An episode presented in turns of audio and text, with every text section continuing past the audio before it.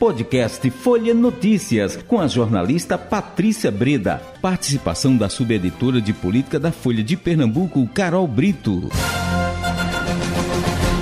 Quarta-feira, 5 de outubro de 2022. Começa agora mais uma edição do podcast Folha Notícias, direto da redação integrada Folha de Pernambuco. Sou Patrícia Breda. E o bate-papo agora é sobre política. Com ela, Carol Brito, jornalista, subeditora de política do Folha de Pernambuco. Oi, Carol!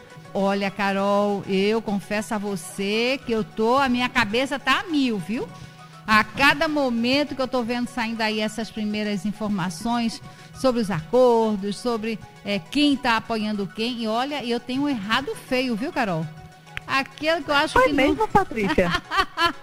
pois é, às vezes que eu digo, eu digo, não, não é possível que essa pessoa, depois de tanta é, arranca-rabo, tanta farpa, né, de um lado e do outro, por exemplo, o Sérgio Moro apoiando o, o Jair Bolsonaro, isso para mim é de cueco. Mas ele não era inimigo, não, não, não, não saíram brigados, não, né? Um dizendo, eh, soltando farpas em relação ao outro, e aí agora já estão aí unidos. Essas coisas assim desse jogo da política que me confunde, Carol Brito. É, pois é, Patrícia, e não é só você não. Infelizmente na política ainda é muito comum isso. A gente vive muitas vezes uma cultura de escolher até mesmo o menos pior, né?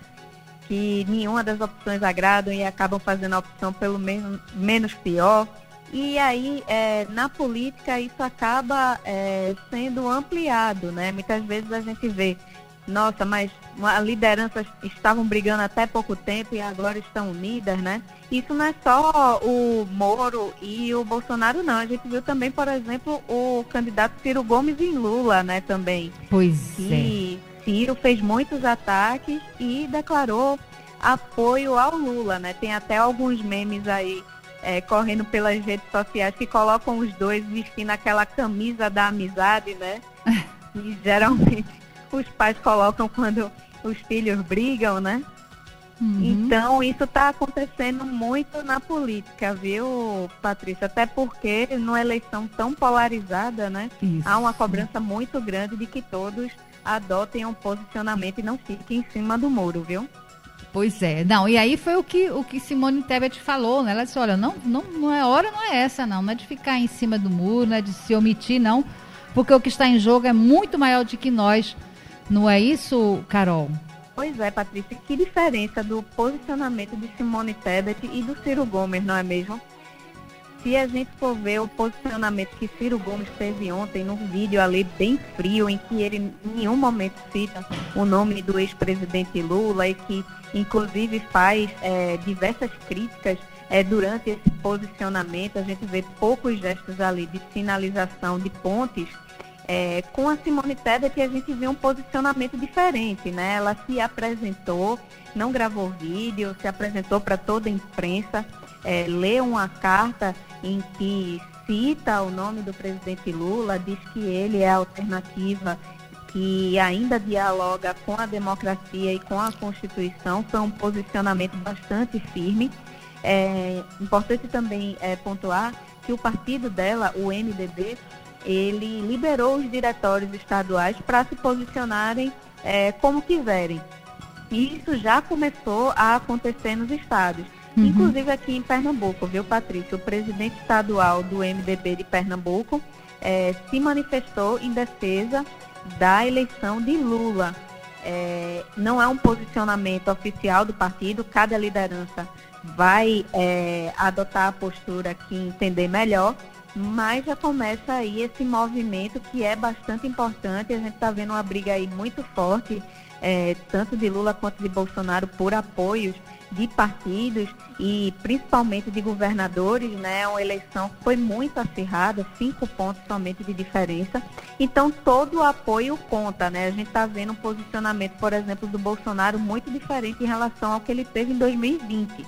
Em 2020 ele não quis interferir nas disputas é, municipais, ele pouco é, se posicionou sobre disputas, pouco subiu em palanques, e agora a gente está vendo um movimento totalmente oposto, onde ele está procurando os palanques, está precisando agora do apoio dos governadores e aí está precisando negociar e entrar nessa guerra por apoio, viu, Patrícia?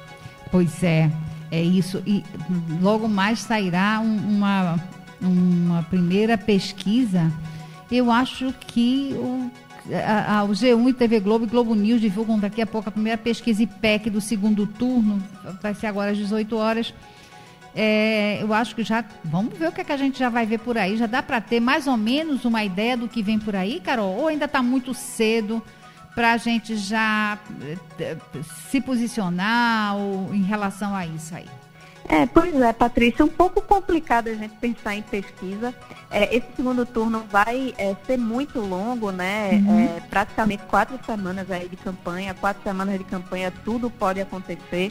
É, quem acompanha é, campanha eleitoral há muitos anos sabe disso. E é, são pesquisas que estão vindo após uma eleição em que as pesquisas erraram muito, né, Patrícia, é, hum, nessa isso. eleição nacional. Né? Uhum. A gente está vendo é, que houve discrepâncias muito grandes em estados como São Paulo, por exemplo, é, que apontavam uma vantagem de Lula sobre Bolsonaro e a gente viu o contrário, né? é, a gente viu uma diferença nas intenções de voto é, muito menor de Lula e Bolsonaro do que apontavam as pesquisas.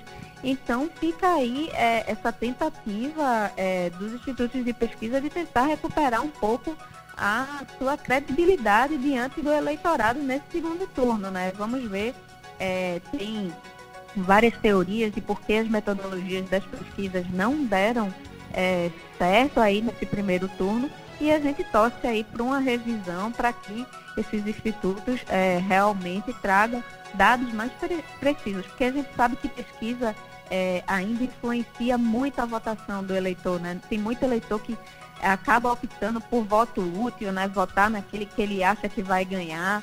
Então, é um pouco preocupante isso também, né, Patrícia? Isso, exato. É, Carol, qual outro destaque você quer trazer para a gente? Eu quero falar um pouquinho de Pernambuco também, né, vamos Patrícia? Lá, vamos lá, vamos, vamos saber de Pernambuco. Pois é. é, eu comecei aí falando do apoio é, que o Raul Henri é, deu ao Lula, mas ele não se posicionou somente em apoio a Lula, ele também é, declarou apoio a Raquel Lira. No mesmo sentido, o senador Jarbas Vasconcelos também declarou é, apoio a Raquel Lira essa semana, Patrícia, tá um verdadeiro corre-corre de apoios, viu? É todo mundo aí tentando é, fechar alianças para mostrar força nesse segundo turno. É, tanto Raquel quanto Marília estão em busca é, de apoios nos municípios para tentar fortalecer a sua candidatura. É, Marília Reis também, é, por exemplo, hoje teve o apoio do prefeito de São Lourenço da Mata, o Vinícius Labanca, né? É, em contrapartida, a Raquel também vai angariando apoios nos municípios, como por exemplo o ex-prefeito Elias Gomes. Então está realmente uma guerra aí de apoios, cada município é, se dividindo aí, buscando o seu candidato para apoiar. Então essa vai ser uma tônica muito forte ainda dessa primeira semana. Mas também, é, Patrícia, a, essa disputa também está indo para o jurídico de campanhas, viu? Uhum. É, a campanha Sim. de Raquel Lira hoje entrou com um requerimento Sim. pedindo um adiamento do início do guia eleitoral aqui em Pernambuco. O uhum. guia eleitoral começa oficialmente, segundo a previsão da legislação, é, na próxima sexta-feira. E em razão é, do luto é, de Raquel Lira, a gente sabe que ela está enfrentando um momento pessoal muito difícil. Ela, no dia da votação, no último domingo, perdeu é, o seu companheiro de décadas, o seu marido, é, o empresário Fernando Lucena. Ela está realmente muito afastada das questões da campanha. Quem está tocando isso é, de frente é sua vice Priscila Krause. E é a campanha de Raquel pediu para que fosse adiado esse dia para a próxima segunda-feira, né? A gente sabe que é, Raquel, no primeiro turno, ela teve um guia eleitoral muito curto, ela teve, é, eu não me engano, cerca de um minuto. E agora ela vai dividir com, com Marília Reis é, metade do guia eleitoral, são cinco minutos. Então, precisaria ter novas gravações de conteúdos e a candidata é Raquel Lira, né?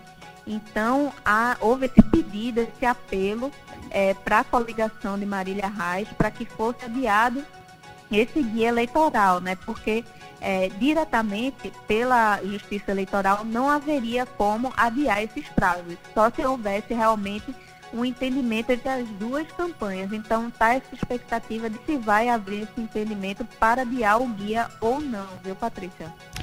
É isso, Carol. Olha, nosso tempo chegou ao fim. Amanhã tem mais, amanhã a gente conversa mais. Pois é, Patrícia. Até amanhã. Até amanhã. Chegamos ao fim de mais um podcast Folha Notícias. Perdeu alguma edição ou quer ouvir de novo? É só baixar os aplicativos SoundCloud, Spotify e Deezer e buscar pelo canal Podcasts Folha de Pernambuco.